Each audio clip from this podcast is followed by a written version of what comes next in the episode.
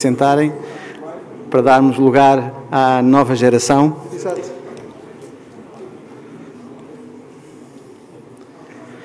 Sobre os temas da juventude. Tínhamos, uh, tínhamos previsto um keynote speaker, só que entretanto teve uma indisposição ontem à tarde e substituímos o keynote speaker, ou o orador principal, pelo Alexandre Poço, pessoa conhecida, líder da JSD, portanto, uh, foi uma alteração de última hora em relação ao programa que vos foi distribuído.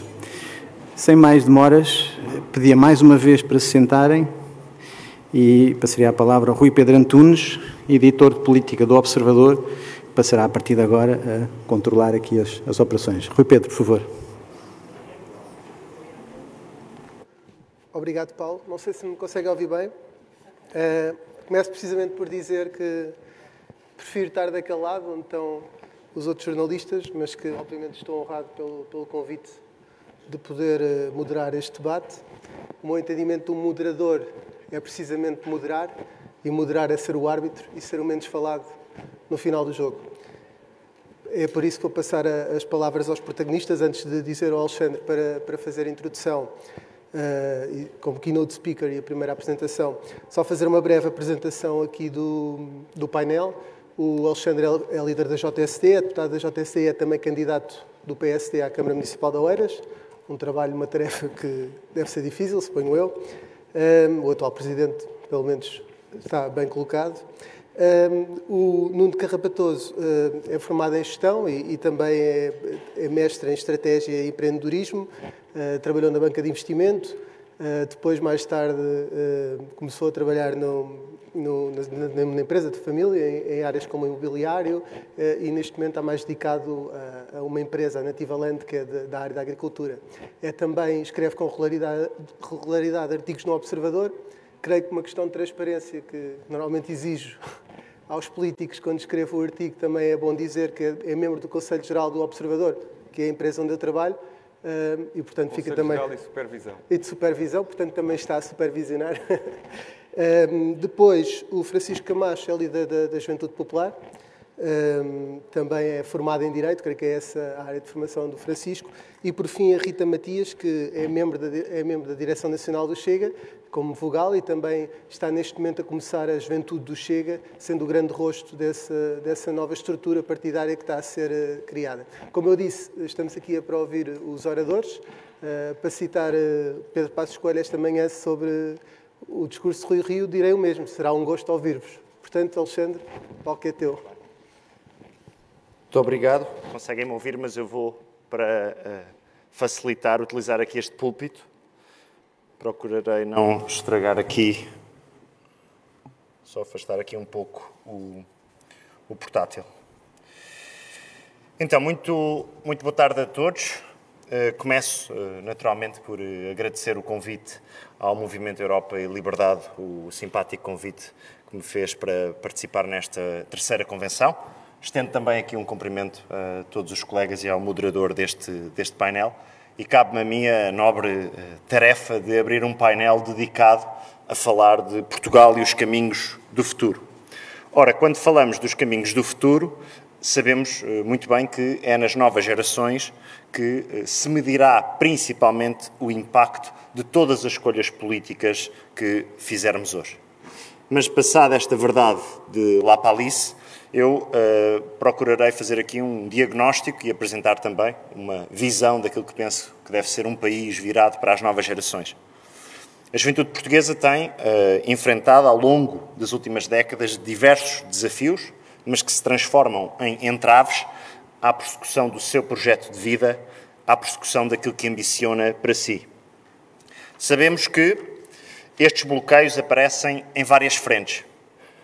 Podemos destacar a educação, que tarda em funcionar como um verdadeiro elevador social, o difícil acesso a um emprego de qualidade e bem remunerado, os bloqueios significativos que existem no acesso à habitação, sendo cada vez mais difícil para um jovem arrendar ou adquirir uma habitação, a tardia constituição de família, a natalidade como uma dificuldade tremenda na vida dos jovens, com os impactos que depois temos ao nível dos indicadores demográficos do nosso país.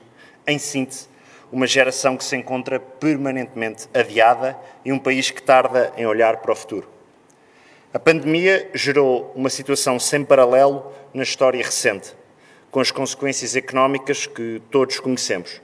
No entanto, é também importante dizer que as consequências da pandemia vieram apenas agravar o impacto de todos os bloqueios, de todos os entraves que enunciei e que tendem a manter-se como barreiras estruturais na vida dos jovens. A conclusão é muito óbvia. Não é fácil ser jovem em Portugal. Qualquer jovem português, da minha idade, um pouco mais novo, um pouco mais velho, sentiu a sua, palavra, a sua vida marcada pela palavra crise. Não há realidade, aliás, mais constante na vida das novas gerações, para quem, como eu, nasceu no início dos anos 90, do que a situação de permanente crise, que tem transformado sucessivamente o nosso país num cais de despedidas de talento, de valor e de oportunidades. Geração atrás de geração, os jovens não conseguem se ingrar ou fazer o seu projeto de vida no nosso país. Geração atrás de geração, os jovens veem os seus sonhos adiados, suspensos na promessa de um futuro melhor, que acaba sempre por nunca chegar, comprometido, como eu disse há pouco, pelas escolhas e circunstâncias do presente. A estagnação é o estado a que chegamos hoje, com um modelo socialista de desenvolvimento que tem perdurado em Portugal nos últimos 25 anos. O país não tem sido capaz de estar à altura das suas gerações mais novas e por isso gosto nestas reflexões pensar aquilo que temos feito. Primeiro, para construir um país de oportunidades para aqueles que iniciam a sua vida em Portugal, mas também o que é que está o país a construir para aquelas gerações que estão ainda hoje a nascer. O Portugal das novas gerações, sabemos, é um Portugal que não augura um grande futuro para ninguém. O país não tem estado, por isso, à altura dos seus cidadãos. Sabemos hoje que a pandemia tem sido um rolo compressor, particularmente na vida de milhares e milhares de jovens, comprometendo os seus projetos de vida e, penso eu, colocando em causa aquilo que todos nós queremos. Um país decente, um país desenvolvido, um país justo, e enquanto nós não garantirmos que neste país decente, desenvolvido e justo existe uma juventude emancipada, também não seremos capazes de olhar para o nosso futuro com esperança, sabendo que o futuro do nosso país está permanentemente adiado. Ora, ao fim de quase 50 anos de democracia e mais de três décadas de pertença ao projeto europeu, com os avanços significativos e inquestionáveis que estas realidades permitiram e consolidaram, Portugal continua a ser um dos países mais pobres da União Europeia, ultrapassado por países que têm pouco, poucos anos mais de existência do que eu tenho de vida. Rivalizar na cauda da Europa com a Bulgária ou com a Roménia não é um futuro que a minha geração queira para si. A pobreza e o atraso crónico face à Europa têm um impacto brutal na vida dos mais jovens. Sabemos que entre os jovens portugueses são entre os jovens europeus, a par dos italianos, os que mais tarde saem de casa. Sabemos também que, segundo dados mais recentes que encontrei, os jovens são o grupo etário com uma taxa de risco de pobreza mais elevada e que, já contando com as transferências sociais, quase 20% dos jovens com menos de 18 anos encontra-se nas garras da pobreza e da insuficiência económica. E por isso pergunto-vos que país estamos a construir quando, mesmo com transferências sociais, um em cada cinco jovens vive no limiar da pobreza. Um país que também, cronicamente, vai registando uma das taxas de desemprego jovem mais elevadas da União Europeia, a que se juntam, num fenómeno que é difícil quantificar, milhares e milhares de jovens que nem estudam, nem trabalham e por isso fogem aos números oficiais de estatísticas. Sabemos hoje que um em cada quatro jovens portugueses estão sem emprego. Ora, Acredito que uma economia precisa de projetos empresariais liderados por jovens. Esse tem sido um modelo seguido por os países mais desenvolvidos do mundo. E acredito também que Portugal necessita de políticas que incentivem a contratação e a manutenção de emprego por parte das empresas e muito menos propaganda, visto que essa não gera um único emprego. Seja para a crise que vivemos hoje, seja para as outras no futuro, Aquilo que nós não podemos permitir é que as novas gerações estejam permanentemente numa situação tão vulnerável. Um país que conta com uma geração qualificada, cosmopolita, europeísta, aberta ao mundo, ativa no mundo cultural, uma geração que se mobiliza pelo planeta, pela cidadania, pela igualdade, pela não discriminação, pela responsabilidade social, que não descura o seu percurso académico e profissional, mas que não recebe em troca mais de 700 euros de salário quando termina uma licenciatura ou um mestrado. Ora, os jovens não precisam de mais elogios ocos por serem a geração mais formada de sempre, como ouvimos tantas vezes, quando depois essa remuneração tão elogiada não encontra respaldo no mercado de trabalho, enquanto não for essa formação tão elogiada acompanhada de uma remuneração própria de um país que faz parte do clube dos mais ricos do mundo. E por isso, acredito que o país precisa de fazer cumprir um sonho: igualdade de oportunidades económica, social e territorial um país em que o que alcançamos na vida está mais relacionado com o esforço e o trabalho de cada um e que não é enviesado por um sistema distorcido, onde a cunha, o favor ou a rede de contactos substituem a educação como principal fundamento do elevador social. Um país onde quem nasce pobre, e aqui há pouco já foi dito, não tem de esperar cinco gerações até sair da pobreza. As novas, as novas gerações precisam de um país que tenha uma economia forte, robusta e competitiva, com crescimento sustentável, caracterizada por, acima de tudo, por melhores salários, que vença o nosso atraso crónico face à Europa e que nos permita descolar da sua cauda. As novas gerações exigem uma economia que não estigmatiza quem investe, quem arranca com o seu próprio negócio, uma economia que não é soterrada por um sufoco fiscal, uma economia que tem no Estado um parceiro de desenvolvimento e não um obstáculo que é necessário ultrapassar num jogo muitas vezes kafkiano. Uma economia que valoriza quem cria riqueza, condição sem a qual nunca conseguiremos criar, fortalecer um Estado social que proteja, acima de tudo, os mais vulneráveis da nossa sociedade, as suas crianças e os seus mais velhos.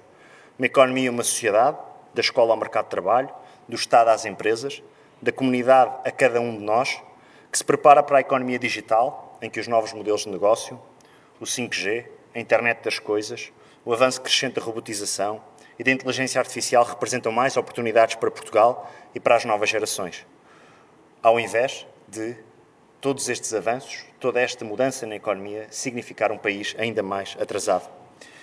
Ora, temos de ter uma capacidade enorme de não desistir do nosso país e é algo que também é muito importante na discussão política, não, desistir da juventude portuguesa. Ora, esta discussão que estamos aqui a ter hoje é feita numa circunstância única da nossa vida coletiva. Portugal prepara-se para receber um grande envelope financeiro vindo da Europa, mais um, é olhar para os caminhos do futuro que temos de ter a capacidade de aplicar os fundos europeus.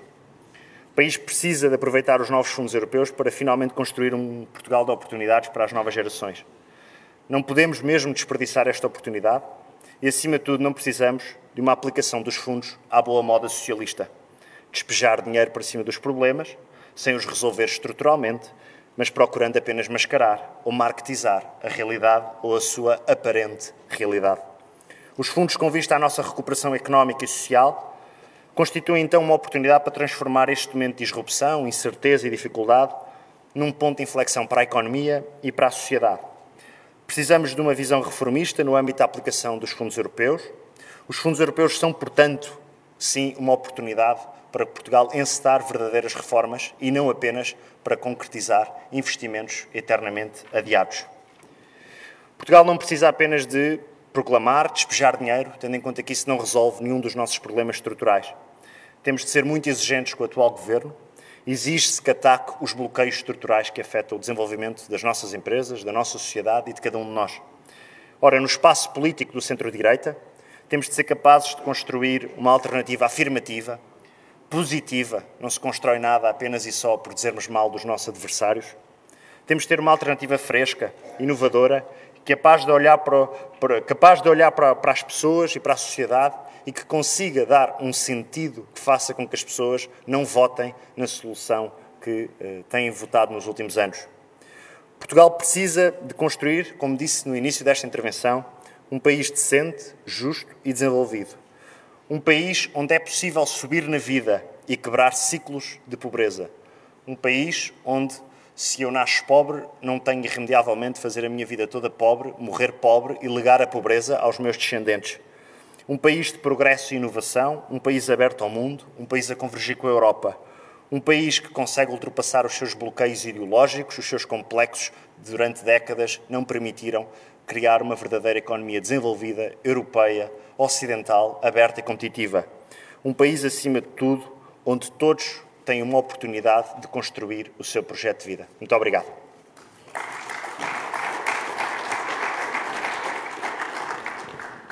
Vamos agora ver um vídeo, acho que é para isso que. sobre. Eh, é de José Luís Parreira, como um, eh, a keynote speaker, que era da Iniciativa Liberal, uh, decidiu não comparecer. Um, o candidato da ilha à Ilha Terceira nas últimas regionais enviou um vídeo e vamos ver um vídeo que dura à volta de 8 minutos. Creio que é isso, não é? Exatamente.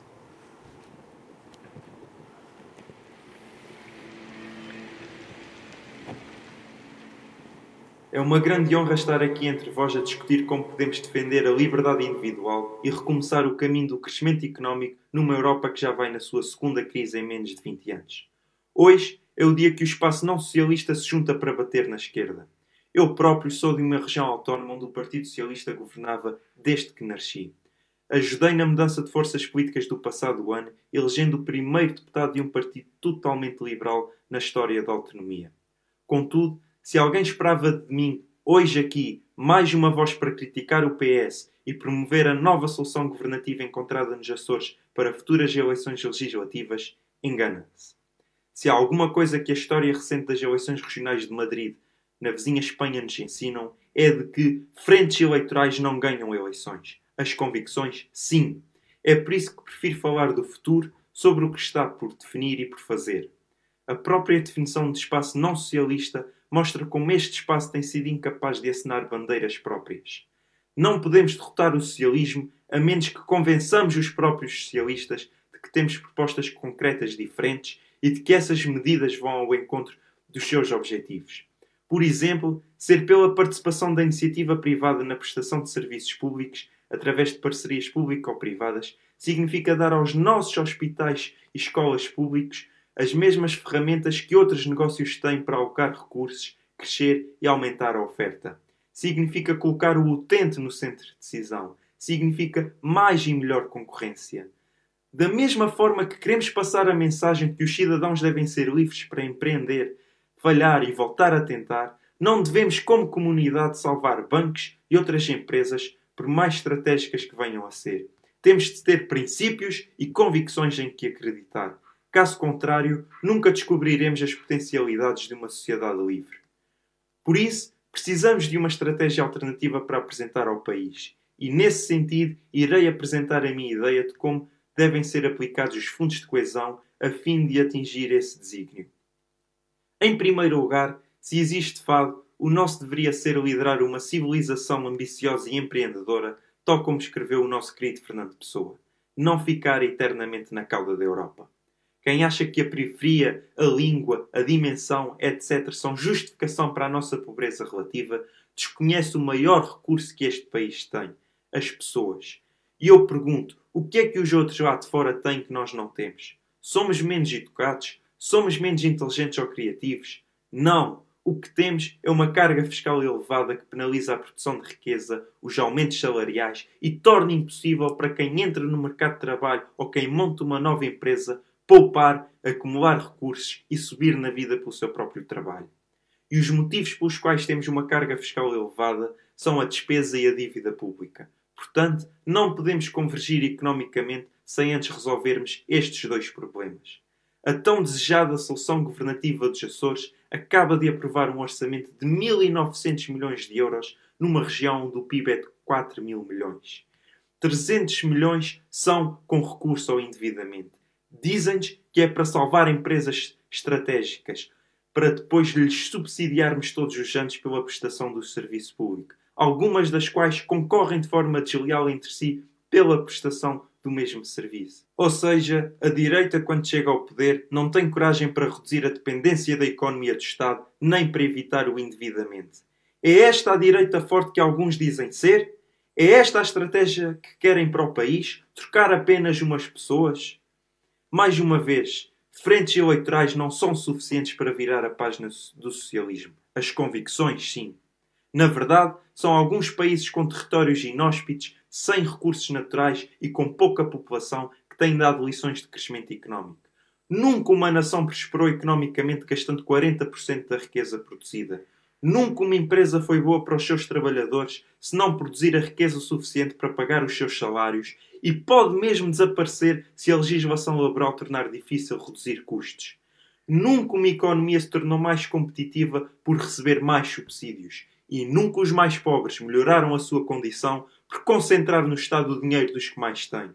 Todo o dinheiro gasto pelos governos acaba no setor privado, os funcionários públicos, os fornecedores do Estado e os seus credores. Quem mais contribui é também quem mais beneficia, nem que seja pelo não aparecimento de novas empresas e pelos baixos salários. O governo, quando salva empresas inviáveis, está a roubar aos mais pobres para entregar aos mais ricos. É dinheiro que não fica mais na economia. Em segundo lugar, outra coisa que nós portugueses gostamos muito é de fundos europeus. Todos tememos o modo como o governo socialista vai aplicar os fundos e exigimos de boca cheia que não se cometam os mesmos erros do passado, que não haja corrupção, que os fundos sejam bem aplicados e não gastos em obras sem retorno para a economia. O que ignoramos é que as pessoas, apenas as pessoas, apenas quando sentem que obtiveram os seus rendimentos pelo esforço do seu trabalho, pelo seu mérito, tendem a usá-los for da forma que lhes parece mais correta. Quanto mais indivíduos tiverem a oportunidade de guardar um pouco mais para si, maior a probabilidade de o dinheiro do país ser melhor aplicado e menores serão as oportunidades de corrupção. Portanto, é preparando o país para uma redução significativa da carga fiscal que se garante que os fundos europeus serão bem aplicados. De outro modo, corremos o risco de o dinheiro acabar e continuarmos a ter um Estado gordo para sustentar. E este é o ponto essencial da minha intervenção. Os fundos europeus devem ser utilizados para pagar a dívida ou reduzir a despesa pública, indemnizando temporariamente os prejudicados por essa redução, a fim de irem confortavelmente à sua vida.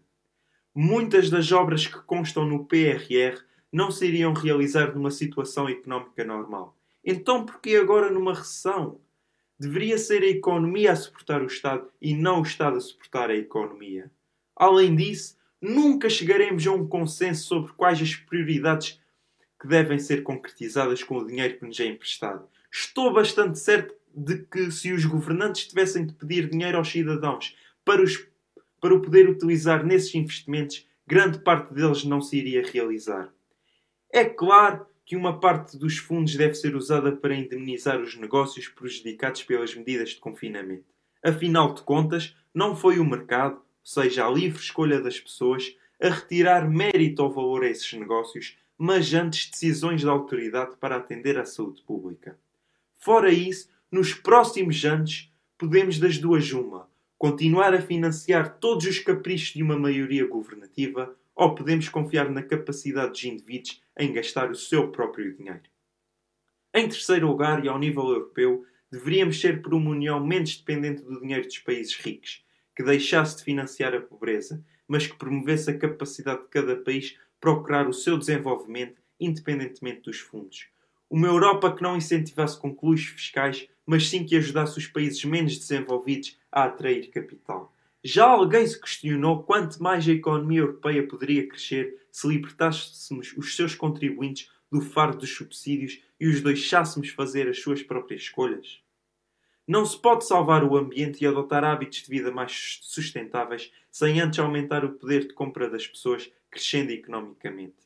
O motor para isso está na ambição individual, criatividade, determinação de pessoas extraordinárias e indústrias e não em quaisquer planos traçados por Bruxelas, onde muitas vezes, muitas vezes os custos somam-se e os efeitos anulam-se. Bem sei que talvez esperasse um discurso diferente com temáticas mais joviais, mas isso talvez seja o que muitos pretendem dos jovens, tê-los entretidos com umas árvores bonitas, sem olharem para as outras de elevado porte. Mas são mesmo essas de elevado porte que condicionam a floresta. E os jovens não podem deixar de olhar para todo o tipo de árvores existentes na floresta se querem continuar a ter floresta, se querem que as futuras gerações tenham floresta. Muito obrigado.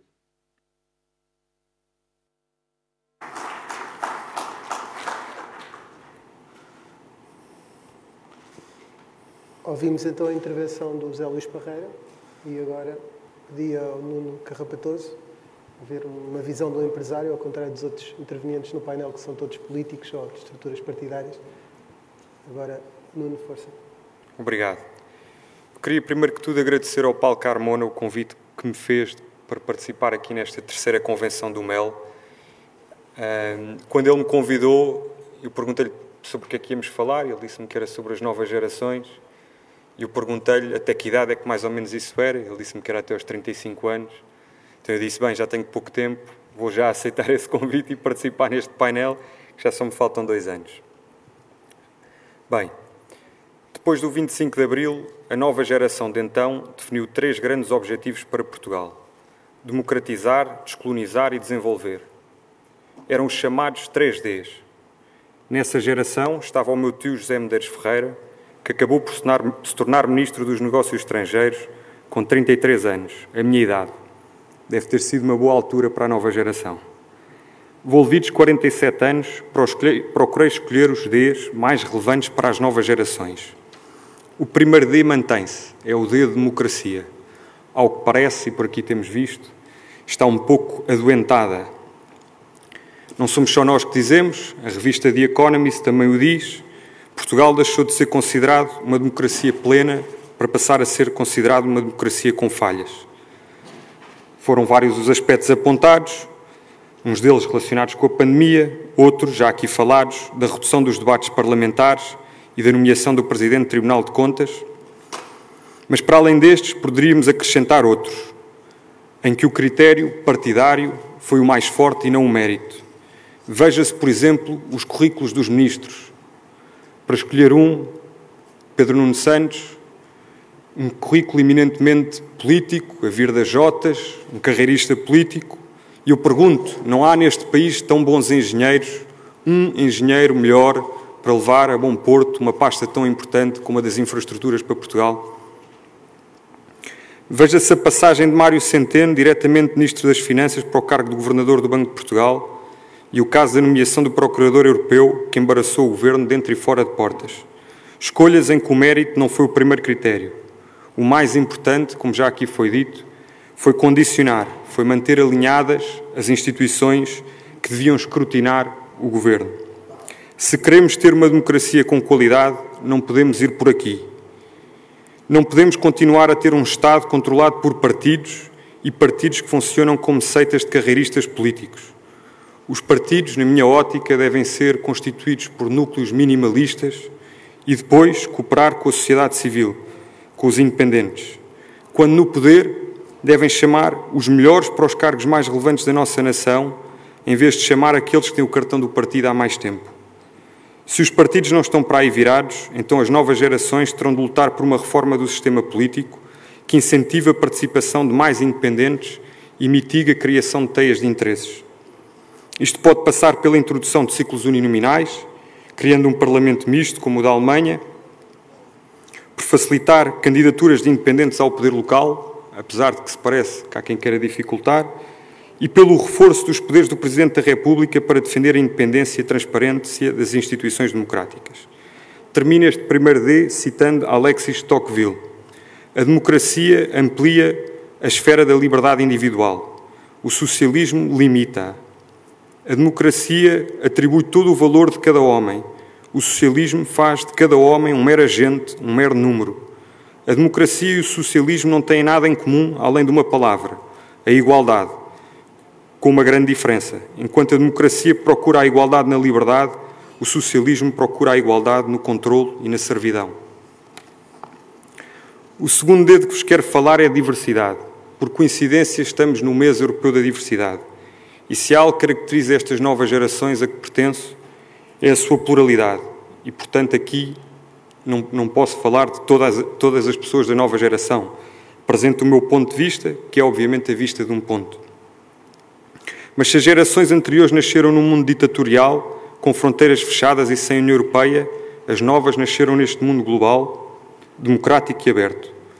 Numa imagem, imaginemos as ruas de Lisboa nos anos 60 e comparemos com as ruas de hoje. Vivíamos num mundo a preto e branco, agora vivemos num mundo a cores, e a diversidade está em todo o lado, e ainda bem. Na arte, na política, na academia, nos hobbies, nos formatos familiares e nas diferentes origens das pessoas que por aqui vivem. E estas gerações veem a pluralidade como algo positivo, que deve ser respeitado, preservado e incentivado.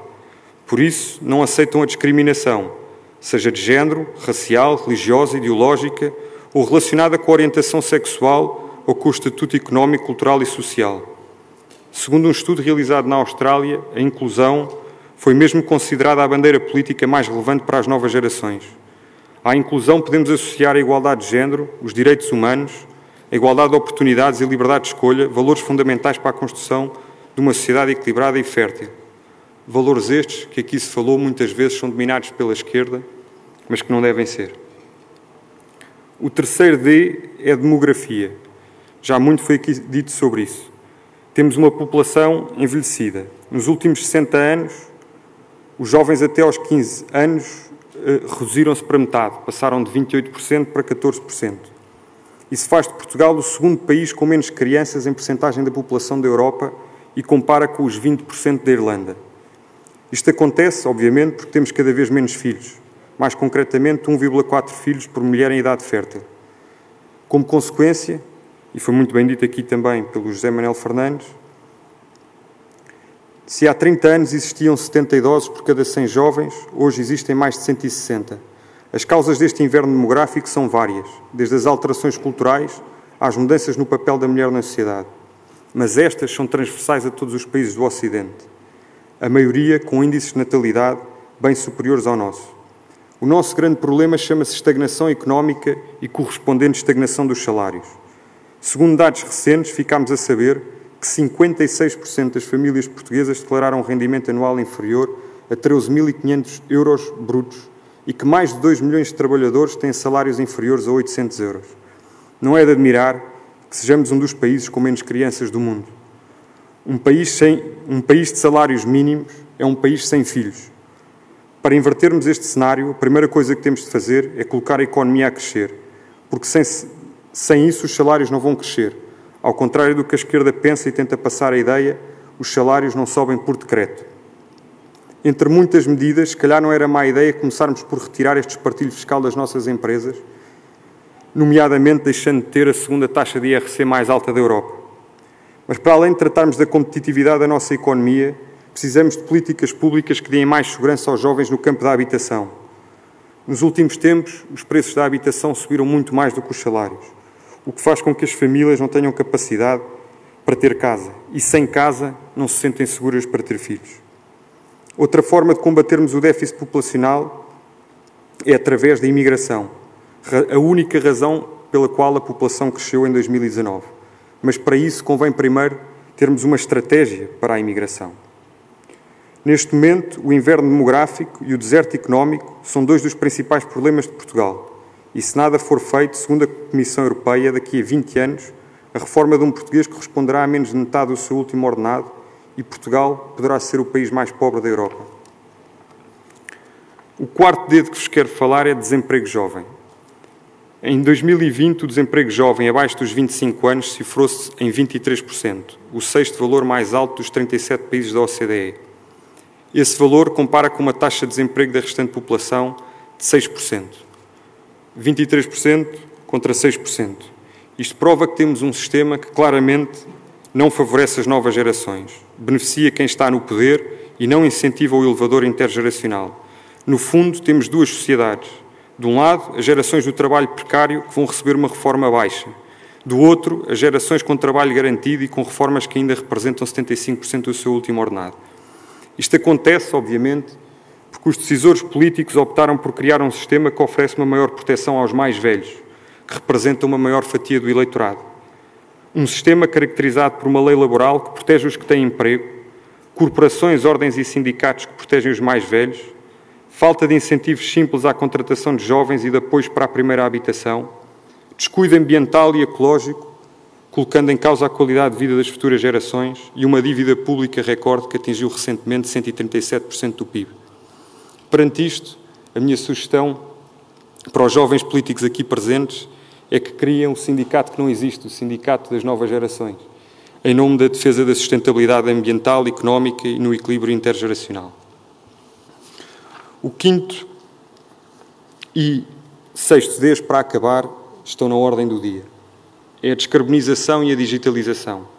Não há um político que não fale na construção de um mundo verde e digital. Efetivamente atravessamos a quarta fase da Revolução Industrial e a tecnologia será o fator ou um dos fatores mais importantes para o sucesso económico de cada um dos países. Para conseguirmos ter futuro, temos que aderir a este futuro. Temos de criar as condições para um investimento em infraestruturas digitais e energéticas, sobretudo para um investimento privado, porque o público não só não será suficiente, como é sempre demasiado lento a reagir a estas mudanças. Para isso, temos de criar incentivos simples ao investimento em inovação, mas mais do que tudo, temos de investir em educação. O que não podemos é continuar a ter esta desconexão entre os conteúdos ensinados nas escolas e o mercado de trabalho do futuro. Cito uma frase de que gosto de Eric Offer. Em tempos de mudança, os criativos herdam a terra, enquanto os instruídos se deparam perfeitamente equipados para lidar com um mundo que já não existe. Veja-se Bill Gates, Zuckerberg, Bezos, Musk e Larry Page. Se hoje são donos das maiores empresas de tecnologia do mundo, no início eram apenas jovens engenheiros a criar uma empresa, algures entre a garagem e a universidade. Também os fundadores dos nossos quatro unicórnios, a OutSystems, a Fidzai, a Farfetch e a Talkdesk, são na sua maioria engenheiros informáticos que criaram as suas empresas bastante jovens. Esta é uma das grandes vantagens da digitalização. Permitir que um jovem estudante tenha uma ideia e construa uma das maiores empresas do país em menos de uma década. Mas para o fazer tem de ter as ferramentas e o enquadramento certos, a começar nas escolas e universidades, passando pelo ecossistema de startups e acabando no ambiente fiscal para empresas. Temos também de acabar, de acabar com uma certa cultura que pode ser descrita citando Hayek, e cito: A geração de hoje cresceu num mundo em que, na escola e na imprensa, o espírito da livre iniciativa é apresentado como indigno e o lucro como imoral, onde se considera uma exploração dar emprego a 100 pessoas, ao passo que esfiar o mesmo número de funcionários públicos é uma ocupação honrosa. Bom, resumindo e concluindo, as novas gerações estão menos presas a uma dicotomia estéril entre direita e esquerda. Mobilizam-se por grandes temas e por líderes coerentes, claros e que falem para si. Líderes que defendam a democracia, a inclusão, a igualdade de género o emprego jovem, a habitação, o ambiente, a digitalização e a sustentabilidade. Líderes que apresentem políticas económicas liberais, mas sem abdicar de uma sociedade equilibrada que garanta a conjugação do mercado livre com a igualdade de oportunidades. Muito obrigado.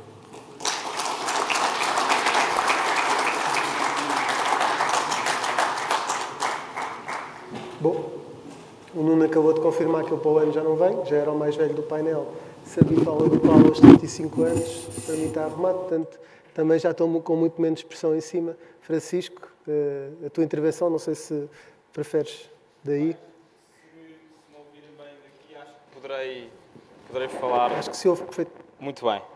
Então até vou cronometrar a minha intervenção, que é para não me esticar no tempo.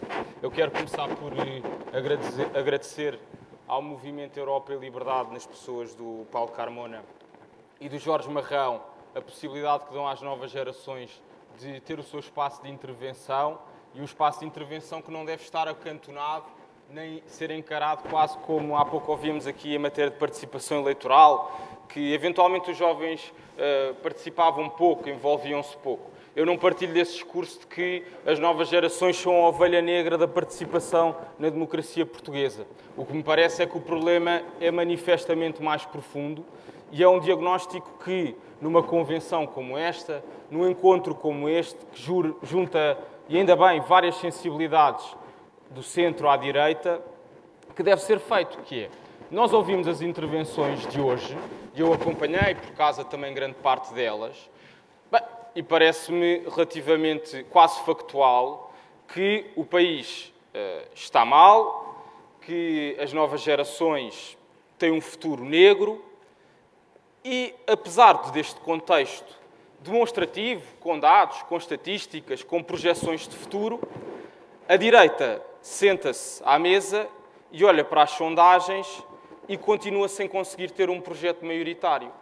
E o exercício que eu acho que devemos fazer como ponto de partida não é o de culpabilização do eleitorado. O eleitorado seguramente que terá as suas razões. E parece-me que uma razão de partida é que o pensamento socialista, protagonizado pelo PS, compreendeu bem que o eleitorado português prefere premiar a estabilidade e segue um pensamento um bocadinho, um bocadinho negativo, mas que é o vigente, que é, bem, nós não estamos muito bem, mas podíamos estar pior. E esta percepção que se criou de uma alternativa de direita que não consegue demonstrar um projeto, um caminho de futuro, é dramático para o envolvimento democrático, para uma alternância que nós, à direita, desejamos que aconteça rapidamente.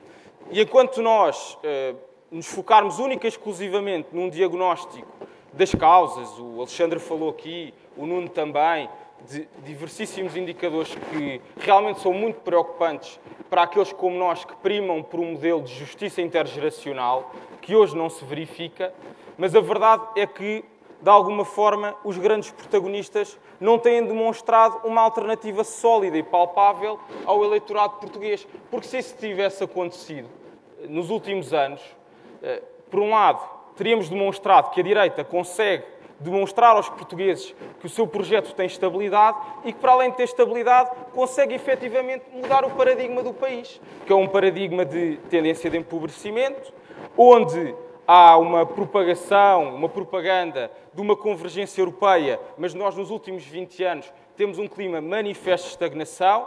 Há 10 anos, eh, os jovens sub-30 recebiam mais do que recebiam hoje. Eu acho que isto é, é dramático e mais do que recebiam hoje até antes da pandemia. E, portanto, esta que é a geração supostamente ainda bem mais bem preparada de sempre, e daqui a 20 anos será uma geração ainda mais bem preparada do que a nossa, tem sido remunerada com uns milionários 754 euros médios.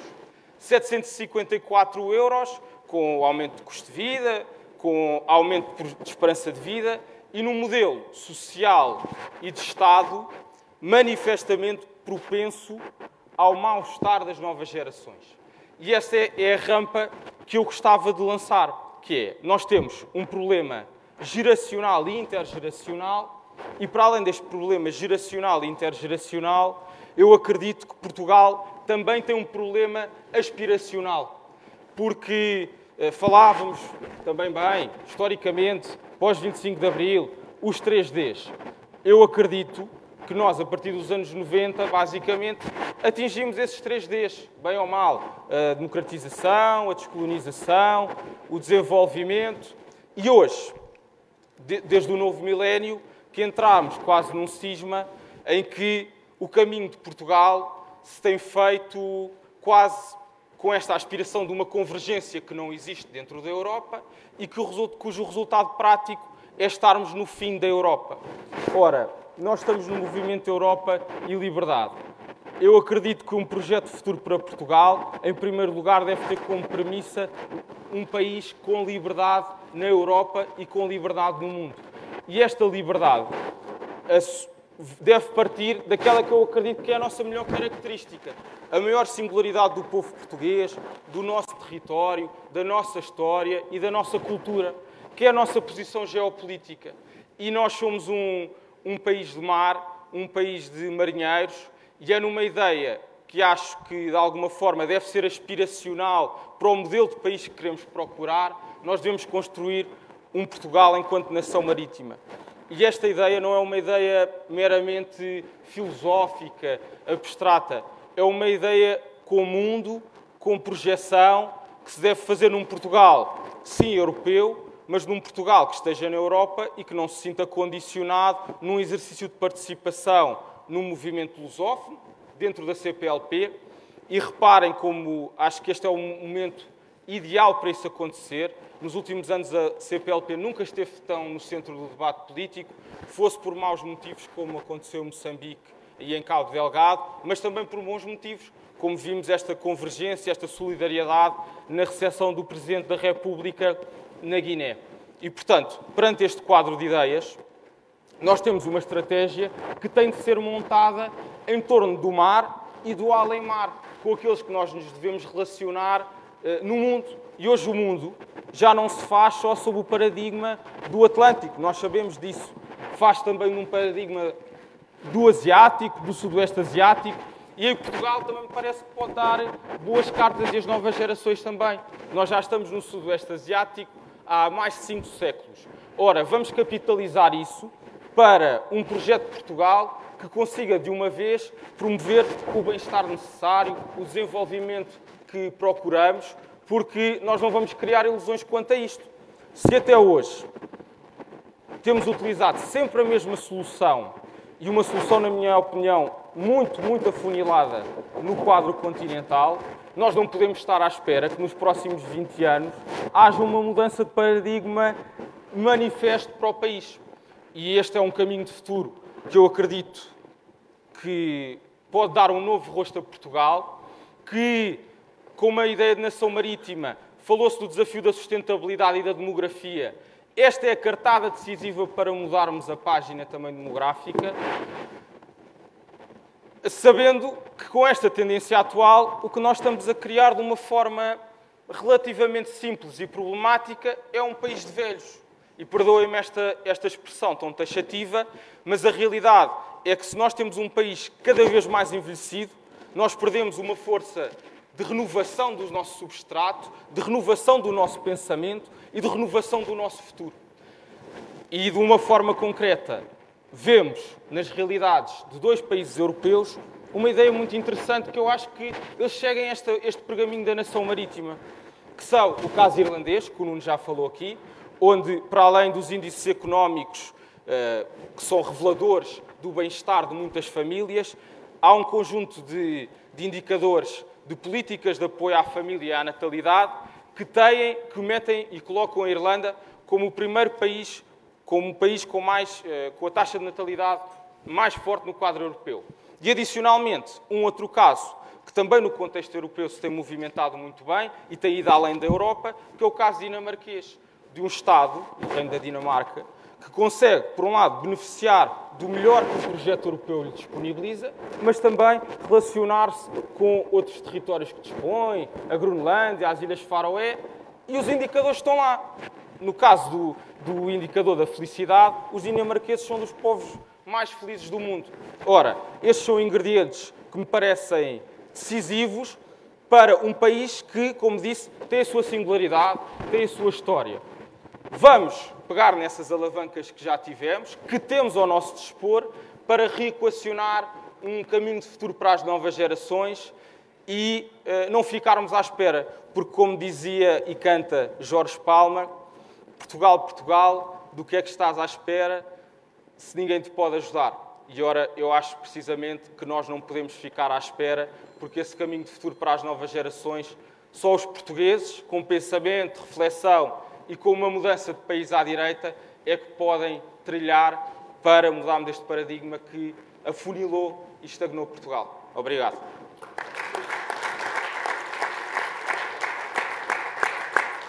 Obrigado, Francisco, por cumprir mais ou menos o tempo. Podia ser a revolta da juventude, porque o líder do, partido, do teu partido assim, fala menos tempo, ou melhor, fala mais tarde. Vamos tentar, eh, estava a hora prevista do fim do painel 19 e 15, vamos tentar tentar ir ali até às 19h30, pedindo a compreensão do painel seguinte para conseguirmos ainda fazer algum debate. Agora é a vez da Rita, força. Vou ter a mesma compreensão que tive com os outros. Um, boa tarde a todos. Antes de mais, deixem-me agradecer à organização pelo convite e pela oportunidade de poder estar aqui. Agradecer também e saudar os meus colegas deste painel, bem como o seu moderador. Uh, o exercício que estivemos aqui a fazer hoje, de facto, é fundamental. É fundamental pensarmos o futuro e, hum, eh, como foi feito ao longo do dia, discutir ideias em vez de discutirmos pessoas. De facto, eu acredito nesta capacidade de diálogo e foi evidente esta capacidade de diálogo. É importante chegarmos a consensos e, acima de tudo, corresponder ao anseio uh, dos cidadãos portugueses uh, que já estão cansados do socialismo e isso é evidente. Basta, basta olharmos para o sinal político que nos deu os Açores e até ousava utilizar uma expressão do presidente do meu partido e dizer vergonha de nós se não conseguirmos dialogar, chegar a consensos uh, e corresponder uh, a este desejo de libertação, porque os portugueses querem ser libertos deste Estado gordo, bafiento e socialista. E isto leva-me a um segundo ponto, e perdoem-me por introduzi-lo, mas também não poderia deixar de o mencionar uh, porque não seria fiel a mim mesma, nem fiel ao partido que, que, que defendo. Um, e não poderia deixar de comentar a ausência de uma das oradoras do nosso painel. Entendam que não o faço para personalizar esta questão na convidada, também não quero tirar daqui dividendos políticos, mas de facto faço porque estamos aqui a discutir o futuro e o futuro das novas gerações. E de facto, esta é uma temática que nos convoca a todos. Portanto, assusta-me um futuro e assusta-me uma nova geração, da qual eu também faço parte, um, e, e, sobretudo, que, que, isto já está uh, entranhado na, na nossa direita e que, infelizmente, cada vez menos conseguimos distinguir esta dita direita da extrema-esquerda. Uh, de facto,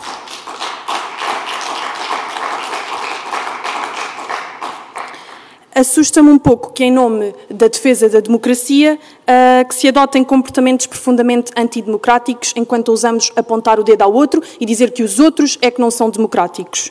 Portanto, um,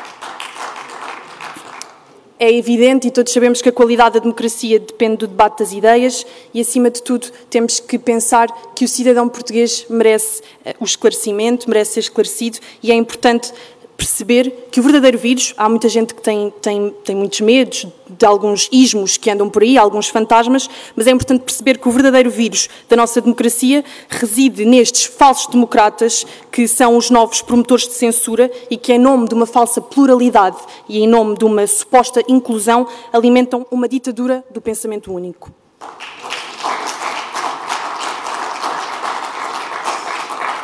Depois desta nota incómoda, um, passo à parte mais politicamente correta e, e, começo por concordar com o que foi apresentado pelo Alexandre. Efetivamente, uh, não podemos pensar num futuro para Portugal sem denunciar, de facto, um ciclo vicioso uh, que compromete o futuro da minha geração.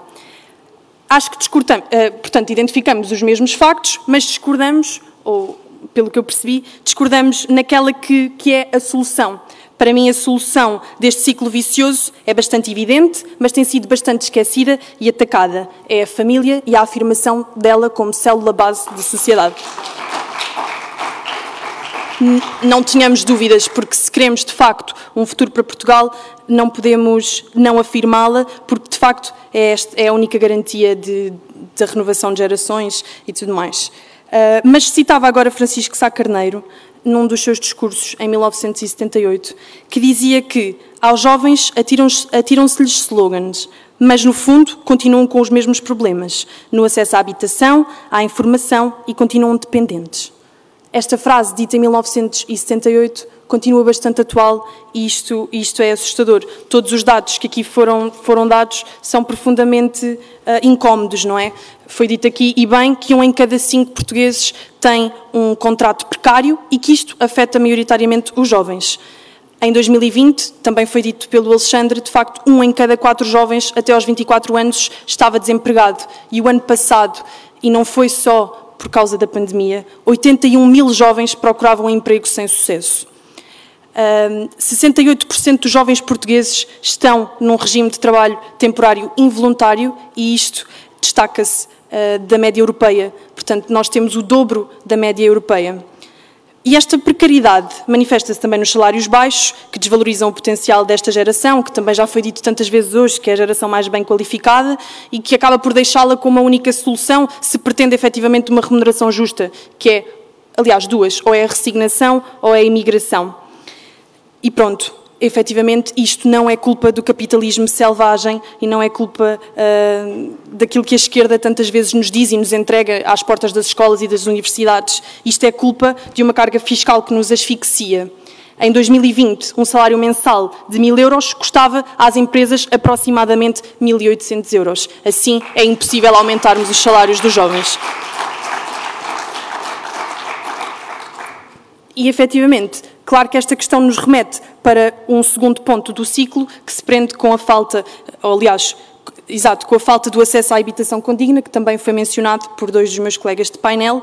Portanto, atualmente o setor da habitação caracteriza-se pela pesada carga fiscal sobre os imóveis, o que, conjugado com o investimento estrangeiro no setor, contribui para uma manutenção dos preços elevados e, assim, torna-se inacessível aos mais jovens e para uma boa parte da classe média que também tem que ser defendida. Estas novas correntes, muitas delas não afirmam que há este problema, justificam todas estas questões com uma fluidez. Hoje em dia tudo é fluido e tudo é mutável. E aparentemente os jovens querem essa mobilidade. Os jovens querem mudar de cidade, querem mudar de país, querem ter relações uh, instáveis. Uh, mas na verdade, as estatísticas não nos dizem isto. Foi, uh, foi, divulgado há pouco tempo pelo Observador um estudo que diz que mais de 90% dos jovens quer ser proprietário de uma habitação. Portanto, os nossos jovens mantêm o desejo das gerações anteriores de constituir família e de ter uma casa própria. Não queremos andar por aí, não queremos ser os novos nómadas. E é evidente que, então, esta independência económica inerente a um emprego estável está ligada à capacidade de emancipação em relação ao contexto familiar e ao acesso à habitação. Mas este ciclo vicioso acentua-se com o problema da natalidade, que também já foi dito aqui. Portanto, Uh, o, que eu acho que ainda não foi dito aqui é que, efetivamente, no inquérito à fecundidade, são dados dois fatores para, de facto, este problema de natalidade que temos. As pessoas não têm filhos porque se sentem inseguras do ponto de vista laboral e porque dizem que não têm acesso a uma habitação condigna. E isto é alarmante, porque desde os anos 80 que não conseguimos garantir o valor para a renovação das gerações mais de 45% dos portugueses tiveram o primeiro filho cinco anos mais tarde. Em janeiro e fevereiro do presente ano, verificou-se o número mais baixo de nascimentos desde que há registros. Mas é necessário ir mais além e compreender, e isto também não foi dito ainda aqui neste painel, que estas últimas décadas não foram uma mera fatalidade, não foi um conjunto de casualidades ou de acontecimentos que não têm qualquer ligação entre si. Isto é tudo fruto de um programa pensado que pretende tornar o nosso país rico em precariedade. Portanto, há uma agenda que pretende dificultar a emancipação dos jovens, dificultar a sua capacidade de sustentarem e de adiar o seu processo de constituição de família.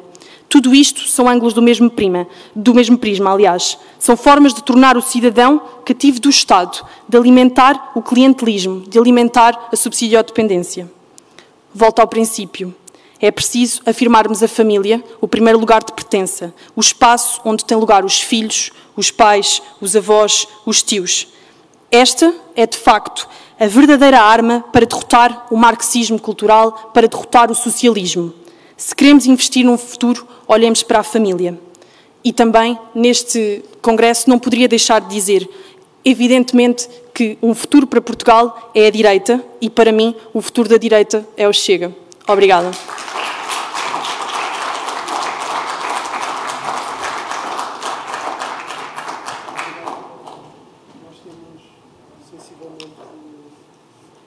seis minutos, não, 11 minutos, uh, até às 30 vamos ter isto 15 minutos e começava agora por ordem inversa, dá mais uma ronda a cada um. Uh, e o que perguntava uh, é precisamente se, no, no, ponto de vista de, de uma jovem do, do Chega, se o caminho passa, até porque houve aqui uma referência aos Açores, por uma federação das esquerdas e se o Chega é esse o caminho que propõe para a direita. E uma outra coisa que foi falada aqui por outros oradores, nomeadamente pelo Nuno, e não só que há determinadas bandeiras que estão do lado da esquerda que podiam estar na direita. O que pergunto também é se concorda que, por exemplo, a discriminação, a, cultura, as alterações climáticas também devem ser, uh, e inclusive falou-se de ideologia de igualdade de género, é? Portanto, queria lhe perguntar se concorda que essas bandeiras também podem ser da direita e, uh, outra pergunta, se de facto o Chega pretende aliar-se a outros partidos, nomeadamente ao que criticou uh, a ausência da IL, que disse que a iniciativa liberal era uma espécie de bloco de esquerda. Não sei se isso exclui uh, de estar, de estar numa coligação desse género. Portanto, eram estas as questões que gostaria de fazer. E para dizer também que não é nota incómoda nenhuma, é a liberdade de falar da pessoa que não vem é, é, não é incómodo para ninguém. Muito obrigada. Um, então, respondendo a essa última questão, ou a primeira, aliás, que foi colocada, relativamente a se o Chega estaria disponível para colaborar numa dita federação. A resposta tem sido dada pelo próprio André Ventura, ainda ontem. O Chega está disponível, mas não abdica de algumas bandeiras. E o André disse bem que esta federação é possível se os outros partidos perceberem que não há moderação possível. Nós não podemos abdicar daquilo em que, defendemos E, portanto, não sei se a Iniciativa Liberal, não sei se o PSD, acredito que o CDS, e espero que sim, também não sei, uh, estão disponíveis para defender algumas destas bandeiras que o Chega tem e que eu destacaria a bandeira da defesa da família e do primado e da primazia da mesma. Quanto às bandeiras da esquerda uh, serem também bandeiras da direita? Esta era a segunda questão. Ok. Um, há bandeiras, efetivamente, no que toca à dignidade humana e, de facto, uh, algumas das questões que colocou que não são nem de esquerda nem de direita. São, são questões que têm que nos preocupar a todos e convocar a todos, como eu bem dizia. Portanto, acho que, efetivamente, nós uh, erramos ao deixar que a esquerda fosse uh, a única uh, defensora de algumas dessas bandeiras, mas, por outro lado, também acho que hum, hoje em dia dizem que essas de facto são as bandeiras que preocupam os jovens e eu acho que isso não é verdade. Pelo menos dos jovens com quem me cruzo diariamente. Há preocupações com o nosso, no nosso dia a dia muito mais uh, veementes, nomeadamente as que foram ditas aqui, da aquisição de casa, de, de, um salário condigno, da possibilidade de constituir família, de poderem ser felizes e de perseguir esse seu projeto de, de, de felicidade. Um, e se calhar não estamos assim tão uh, agarrados só a algumas causas. Muito bem, passava, perguntava agora ao Francisco, também não resiste em perguntar-lhe uh, se há esse complexo da parte uh, dos jovens do, do CDS em unir-se, por exemplo, numa frente de direita, num, numa coligação de direita no futuro, se há algum complexo em juntar-se com o partido que tem aí ao lado, uh, e por outro lado uma crítica foi feita aqui também de alguma forma eh, pelo Nuno de que os partidos devem ser mais minimais e não devem, e por exemplo até numa crítica ao ministro Pedro Nuno de Santos que vem de uma juventude partidária e também eh, se, se de facto a política precisa de mais gente que não, esteja, não tenha tanto uma, uma carreira partidária como a que fazem na, na juventude popular eh, e se, se, ou se no fundo quer rebater esta, esta crítica. Sim, são duas perguntas interessantes. Em primeiro lugar, parece-me que discutir uma, uma frente direita quando uh, precisamente falava que me parece que nós temos de construir um caminho de futuro e é isso que a Juventude Popular e o CDS-PP uh, eh, de alguma forma têm feito, construir um caminho de futuro. Se nós não tivermos esse edifício sólido construído e um projeto para apresentar aos portugueses, parece-me estéril nós discutirmos uma federação à direita se não, se não apresentamos um caminho aos portugueses. E, portanto, no meu ponto de vista, o que é fundamental, e é isso que eu estou empenhado em fazer, dentro da organização que lidero, dentro do partido a que pertenço, é apresentar uma visão sólida de um Portugal, como disse, europeu, atlântico, lusófono, eh, marítimo, que dê aspirações e uma visão de futuro para as novas gerações poderem virar a página. A partir desse momento, que eu quero que os portugueses, obviamente, eh, se sintam atraídos por esta onda azul que na JP estamos a criar, a influenciar pessoas, a construir pensamento, a questão da Federação de Direita parece manifestamente secundária. Ou seja, o que eu quero é demonstrar no programa político da minha organização, no programa político do meu partido, quais são as respostas transversais, mais concretas, mais casuísticas que temos para dar aos portugueses. E só a partir daí, colhendo a popularidade e a confiança daqueles que são fundamentais na democracia, os cidadãos e os eleitores, é que podemos depois caminho, construir um caminho de eventuais alianças partidárias. Sabe, Agora, se não exclui, também não inclui, mas eh, não, estamos mesmo. Não, porque. Estou a tentar mesmo acelerar. Sim, sim, mas para, para mim, questão. este é o meu pressuposto da atuação política, não é com quem é que eu me vou sentar à mesa. É a finalidade da minha ação para o país e para as novas gerações. Quanto à questão do carreirismo político, eu sinto-me muito confortável para falar sobre ela, não só enfim, pelo meu percurso individual, mas sobretudo pelo percurso da minha organização. Nós não somos uma organização, pese embora partamos um modelo, partimos de um modelo clássico de organização política, uma juventude partidária, que promova o carreirismo na administração pública, o carreirismo nas nomeações diretas do Estado. Nós temos uma escola de formação política que não dispensa um percurso académico, um percurso profissional. E, portanto, dentro disso, compreendendo muito bem o que o Nuno aqui disse, o meu, o, meu, o meu mindset, a minha forma de liderar, é precisamente trazer para os, os melhores da sociedade civil para dentro da juventude popular. E que dentro da juventude popular não haja uma castração do percurso de cada militante dentro desses fóruns profissionais, académico, em fins de investigação. E, portanto, eu não enfio essa carapuça eh, concordo que realmente há um certo modelo de juventude que não é o nosso, que tem construído esse protótipo de político carreirista, mas eu estou confortável porque não, não, não me revejo nele e procuro que ele não seja o modelo da militância na juventude popular. Ou Nuno, pergunto-lhe também se ficou mais preocupado, ou, ou, neste caso mais descansado, a ouvir estes protagonistas políticos e as ideias que tinha, e já agora, como é que se influencia para, para os Ds que propõe, eh, sem ingressar na carreira política, como é que um empresário pode fazer isso.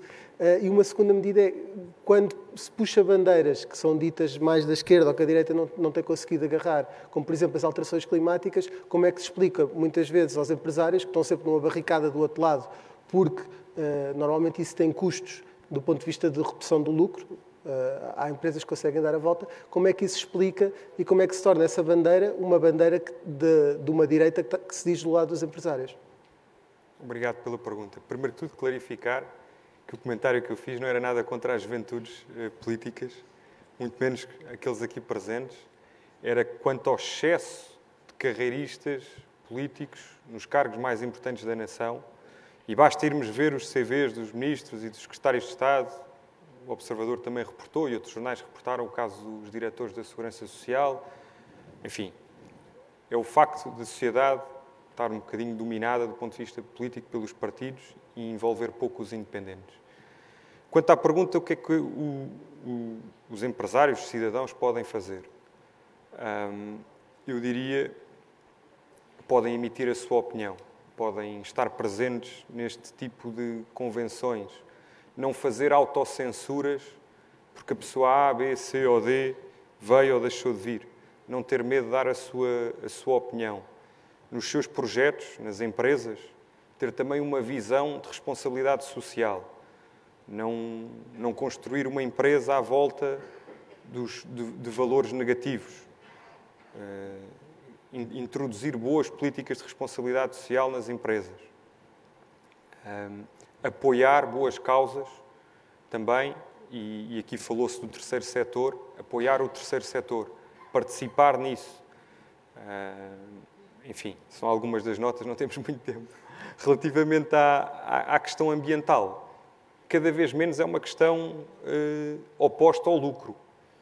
Cada vez mais é uma questão que nos vai ajudar a ter lucro. Portanto, desde logo do ponto de vista energético, da independência energética e eu achei interessante aqui a intervenção do Francisco sobre a aspiração transatlântica. Uh, reporta um bocadinho ao nosso passado, interessante vir de uma nova geração. Uh, eu acho que nós temos que olhar também mais para dentro. E quando digo para dentro, digo do ponto de vista desta dependência que nós temos às vezes a olhar para o exterior e de mudarmos culturalmente e de nos agarrarmos à independência, neste caso também energética, para construirmos um futuro em que sejamos donos do nosso futuro. E, e, e, cada vez mais o, o, lucro está de mãos dadas com as energias renováveis. Aliás, Portugal é um caso de sucesso nesse setor. Uh, tivemos dos leilões mais baixos do ponto de vista da energia do, do, mundo. Temos todo o mundo a olhar para nós nas energias renováveis e é uma das coisas que nos pode dar boa esperança realmente nesta quarta fase da Revolução Industrial. É nós termos grandes capacidades do ponto de vista de energias renováveis, por causa das horas de sol que temos, por causa do Atlântico e da energia das ondas e termos um, um conjunto de bons engenheiros e que nos, que nos, vão ajudar a desenvolver uma data de tecnologias para o futuro. Portanto, eu, desse ponto de vista, não estou assim tão pessimista. Apesar deste diagnóstico negro, eu acho que vamos dar a volta por cima. Ainda há, ainda há esperança. E, de facto, as empresas mais lucrativas têm grandes preocupações ambientais. Alexandre, eh, na primeira na intervenção que, que serviu de, de mote a este painel, é falado ali numa alternativa fresca. Essa alternativa fresca eh, à direita eh, pode incluir o Chega, ou seja, a direita pode e deve pensar nessa federação. É irresistível perguntar isto ao líder de uma das maiores juventudes partidárias, se não a maior em termos militantes, mas a maior à, à direita. Não sei se ali a Juventude Popular vai, vai contestar esses números, mas uh, isto era, era, esta pergunta fundamental e para fecharmos. Ok, obrigado. Hoje de manhã já tive a oportunidade de dizer que nós agora passamos os nossos tempos nesta uh, discussão, muitas vezes eu considero-a uh, manicaísta. Não é um insulto a ti que fizeste a questão, estás no direito de fazer as questões que entenderes, mas eu considero que a discussão é muito manicaísta. Uh, até porque procura, de alguma forma... Uh... Sendo que era o objetivo do MEL, não é? era? Sim, federar sim. a direita. Eu, não sei, quando, quando o Paulo Carmona me telefonou, não me disse... Inicial, bom, vai, vais ao painel para federar a direita, vais ao painel para falar de novas gerações. Uh, e, portanto, foi, foi com esse intuito que cá vim, a respeito de todos os que aqui estão. Agora, para mim, é claro, perguntam a um militante de, do PSD desde os 18 anos, atualmente tenho as, as funções que tenho na JST, Uh, algo que para mim considero fundamental. Uh, o PSD não é um partido, nem nunca foi, nem acredito que será, uh, pelo menos não me sentirei bem nesse partido, quando for um partido que alinhe com extremismos, seja de esquerda, seja de direita. Eu nunca vi o PSD dessa forma. Para mim, o PSD é um partido de centro, centro-direita. O PSD é um partido que lidera uma alternativa na sociedade portuguesa e, portanto, não se deixa acantonar nessa discussão da proximidade a um programa político que não é o nosso.